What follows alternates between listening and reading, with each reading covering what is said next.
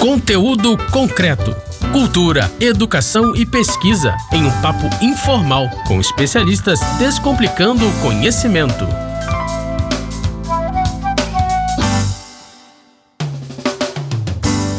Olá, você que está aí pelas rampas da UERJ e Mediações. Estamos aqui em mais um conteúdo concreto.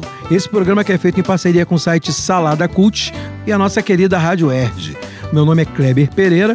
Eu tô aqui hoje para poder falar de um assunto que vocês vão gostar muito. Adolescência, juventude, essa gente que é X, Y, Z, W, tudo junto. Mas eu não tô sozinho, não. Tô aqui com a Patrícia. Fala, Patrícia, diz aí pra gente seu nome todo, de onde você é, de que lugar você fala. Pode se anunciar. Eu sou Patrícia Castro, mas eu sou a Vulga Pati.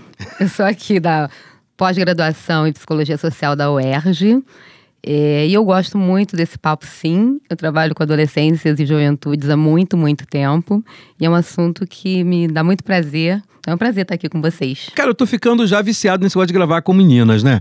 Mais uma vez estou eu aqui como bendito fruto entre as mulheres. E tem também a Miriam com a gente. Fala, Miriam, de onde você é? O que você faz? Como é que é isso? Eu sou Miriam Pérez de Moura, sou assistente social, me formei aqui pela UERJ em 1997. Desde então, trabalho nessa casa, no Complexo UERJ, no Hospital Universitário Pedro Ernesto, desde 95, quando eu entrei como estagiária.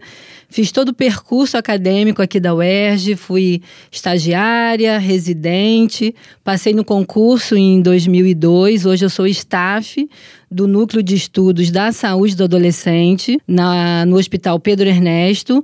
Fiz o meu mestrado na área da infância sobre violência contra a criança e hoje faço o doutorado na UFRJ com o tema de estupro de vulnerável em adolescentes. Caramba! Tem muito para falar hoje, gente. Vamos, vamos aproveitar aqui, vamos tirar um pouquinho do suco dessas meninas. É, Patrícia, pós-graduação em psicologia social. Primeiro, que raio é psicologia social? E o que, que tem a ver isso com adolescência? Como é que é essa pós-graduação em psicologia? Porque eu pensei que fosse é. sempre, ah, o adolescente está com problema, vamos cuidar dele. Mas o que, que tem psicologia social para falar nisso? É, então deixa eu explicar um pouquinho desse percurso, o que é que me leva a isso, né? Na verdade uhum. é isso, né? Eu sou psicóloga, né? Quando a gente pensa em psicologia, a gente sempre pensa em clínica. Né? E quando eu fui fazer psicologia, né, a minha graduação foi na UFRJ, e quando eu fui fazer psicologia, eu fui pensando em clínica também, né? Ah, fui pensando em Freud, psicanálise, consultório. e aí, chegando lá, eu conheci uma história de psicologia social. Descobri o gênero, né? O que, que é isso, né? Eu fui descobrir que existia uma área da psicologia que não necessariamente era clínica. E aí, quando eu fui para o mestrado, eu tenho mestrado em psicossociologia de comunidades, ecologia social. E aí, no doutorado, eu fiz mestrado e doutorado também na UFRJ em psicologia é, de comunidades e ecologia social. E é isso, né? Que é da área da psicologia social, que é você ir aonde esses jovens, esses adolescentes estão, né? Para além da clínica, né? É você pensar esse adolescente e esse jovem no contexto social. É pensar esse jovem e esse adolescente, né? Que a gente chama assim, atravessados pelo gênero, né? É pensar esse adolescente, esse jovem, enquanto homens, enquanto mulheres, né? É, pensar esse adolescente, esse jovem no seu território, pensar esse adolescente, esse jovem é, enquanto sujeito social, pensar esse adolescente, esse jovem no seu contexto histórico, na sociedade, né? Então é isso. A psicologia social é pensar esse jovem num contexto muito maior. Cara, legal, né? legal é, na sua história, na sua vivência, né? Enquanto um sujeito muito para além, né? Dessa coisa ali da clínica. E isso me encantou profundamente.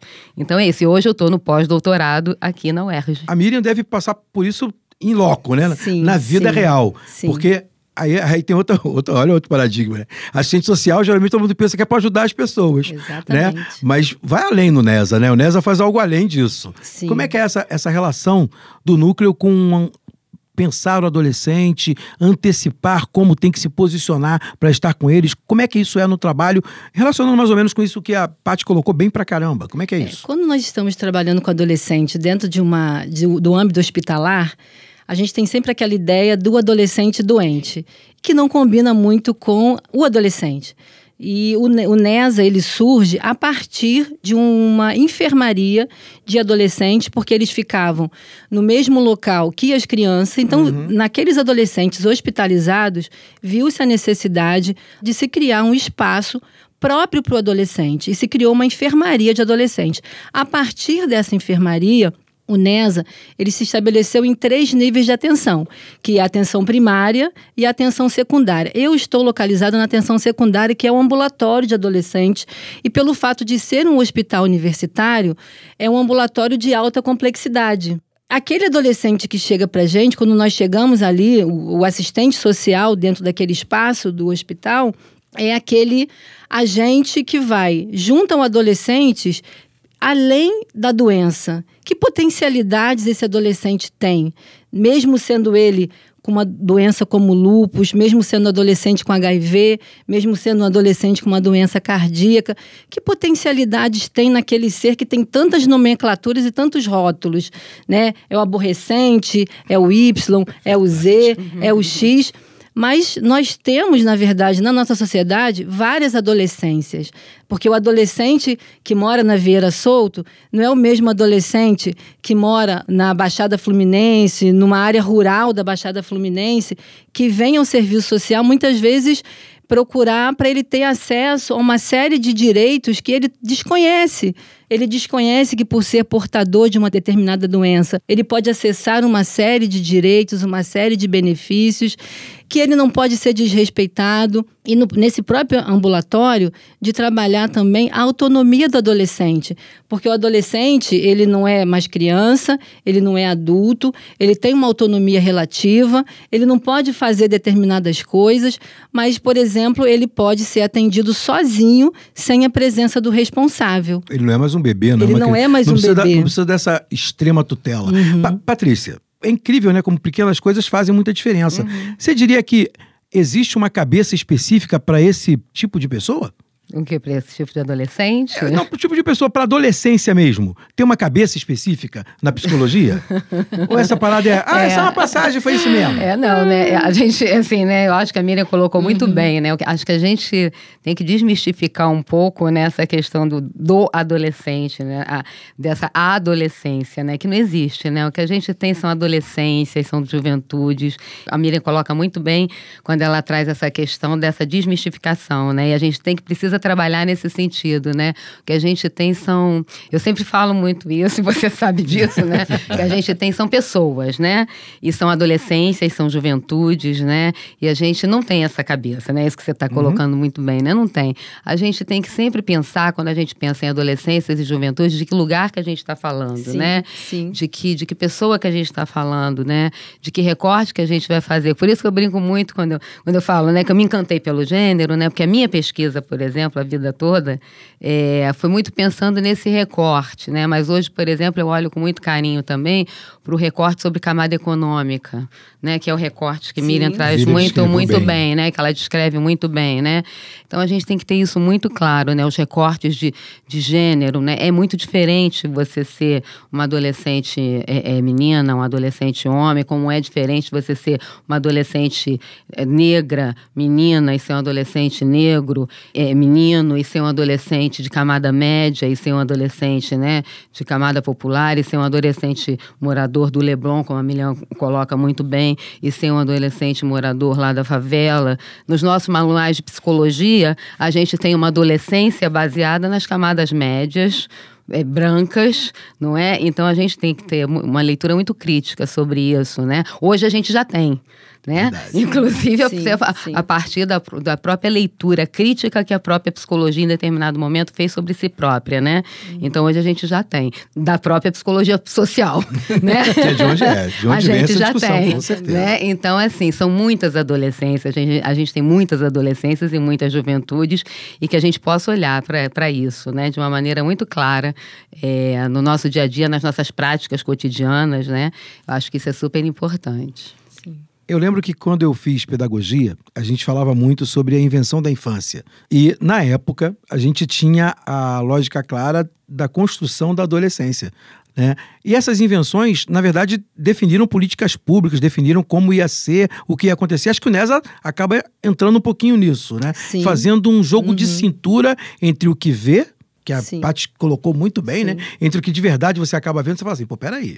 Tem um negócio dos manuais aí, tem umas leis Sim. que vêm de cima, tem umas coisas que dizem o que tem que ser, mas na hora que eu olho para esses, que eu vejo, não passa de uma diferença de tamanho, né? De quando era criança, deu uma crescidinha, uns nem crescem tanto, porque no Brasil, é, né? Não, não cresce tanto assim. Exatamente, exatamente. Né? E, e o resto meio que não combina, não é não? Não tem isso. Sim, é, quando a gente trabalha na perspectiva do serviço social é, e no, no espaço de saúde, né, a- que a gente fala da atenção integral à saúde do adolescente, o que, que é essa atenção integral? É você ver o adolescente para além daquela primeira demanda que ele traz para você. Então, no meu caso, lá do, do ambulatório, às vezes me chega um adolescente com uma doença crônica e ele quer uma orientação de como ter acesso a um passe livre.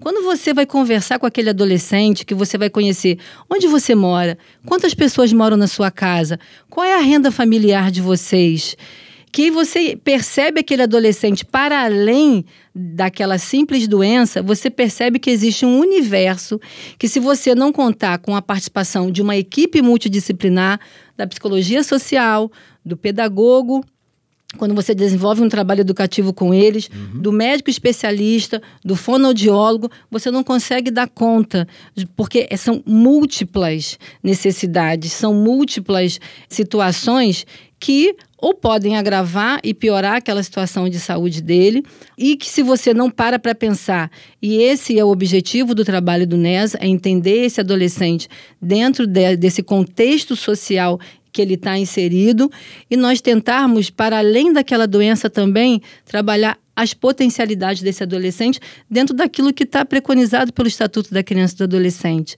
né? Que você garantir a ele o acesso né, às políticas públicas hoje tão escassas e tão de difícil acesso, o próprio hospital, por um período, né, quase que se extingue dentro desse estado, mas nós colocamos pé firme para poder garantir aquele espaço, porque é um espaço que ele chega e até a forma de você perguntar, de você abordar, de você criar o primeiro vínculo com ele precisa ser diferente. Então, quando o adolescente chega para mim, eu não vou perguntar para ele o que, que você quer, o que, que você está se sentindo. Você está bem? Claro que não. Ele está no hospital, né? Então, eu pergunto para ele assim: como é que foi o seu dia? Como é que você dormiu hoje à noite?